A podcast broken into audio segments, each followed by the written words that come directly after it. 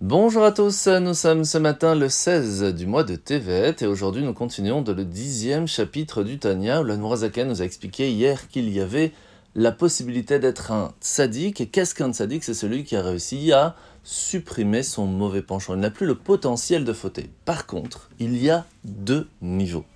Il y a le tzaddik qui n'est pas encore parfait, alors qu'il y a un tzaddik qui est déjà parfait.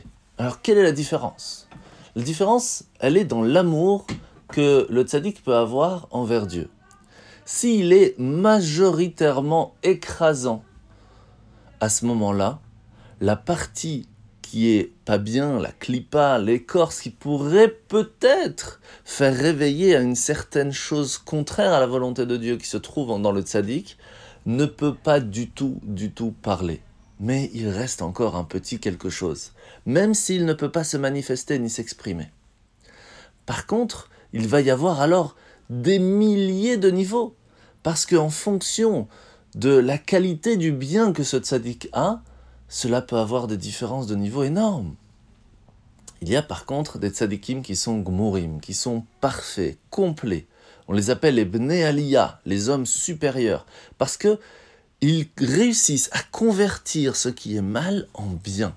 Rappelez-vous, nous avions parlé qu'il y a des choses qui sont totalement interdites, ils ne peuvent rien faire.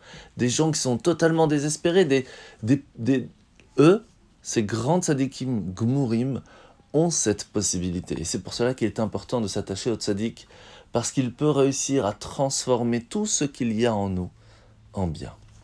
La mitzvah de ce matin, mitzvah positive numéro 72, 72, c'est le commandement qui nous a été enjoint, selon certaines fautes, qu'on doit amener un sacrifice de pardon.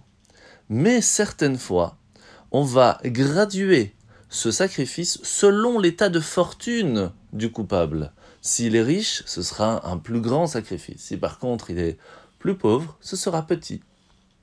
La paracha de la semaine, nous sommes aujourd'hui la deuxième partie de la paracha de Shemot, où nous allons voir qu'un astrologue va venir voir Pharaon en lui disant Sache qu'un petit garçon va naître et va détruire l'Égypte. Alors, Pharaon va faire un très grand décret que tout garçon qui naîtra, vous le jetterez dans le Nil.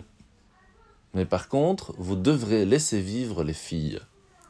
C'est un petit peu normal, non? Si on doit tuer les garçons, c'est que les filles vont vivre. Pourquoi fallait-il le préciser? Parce que ce qu'il voulait, c'est tuer physiquement les garçons, mais tuer moralement et spirituellement les filles. À ce qu'elles se marient avec des Égyptiens et qu'alors il ne reste plus rien du judaïsme.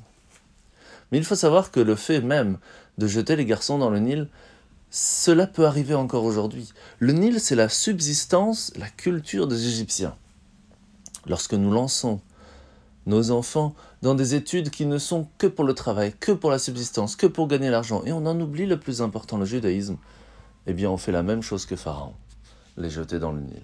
Faites donc attention à cela, n'oubliez pas de transmettre le cœur et l'âme du judaïsme à vos enfants, car c'est en fin de compte ce qui nous a sauvés, qui nous a sortis d'Égypte, qui nous a donné la Torah, qui nous donnera Israël et très rapidement Bezrat Hashem avec Mashiach. Bonne journée à tous et à demain.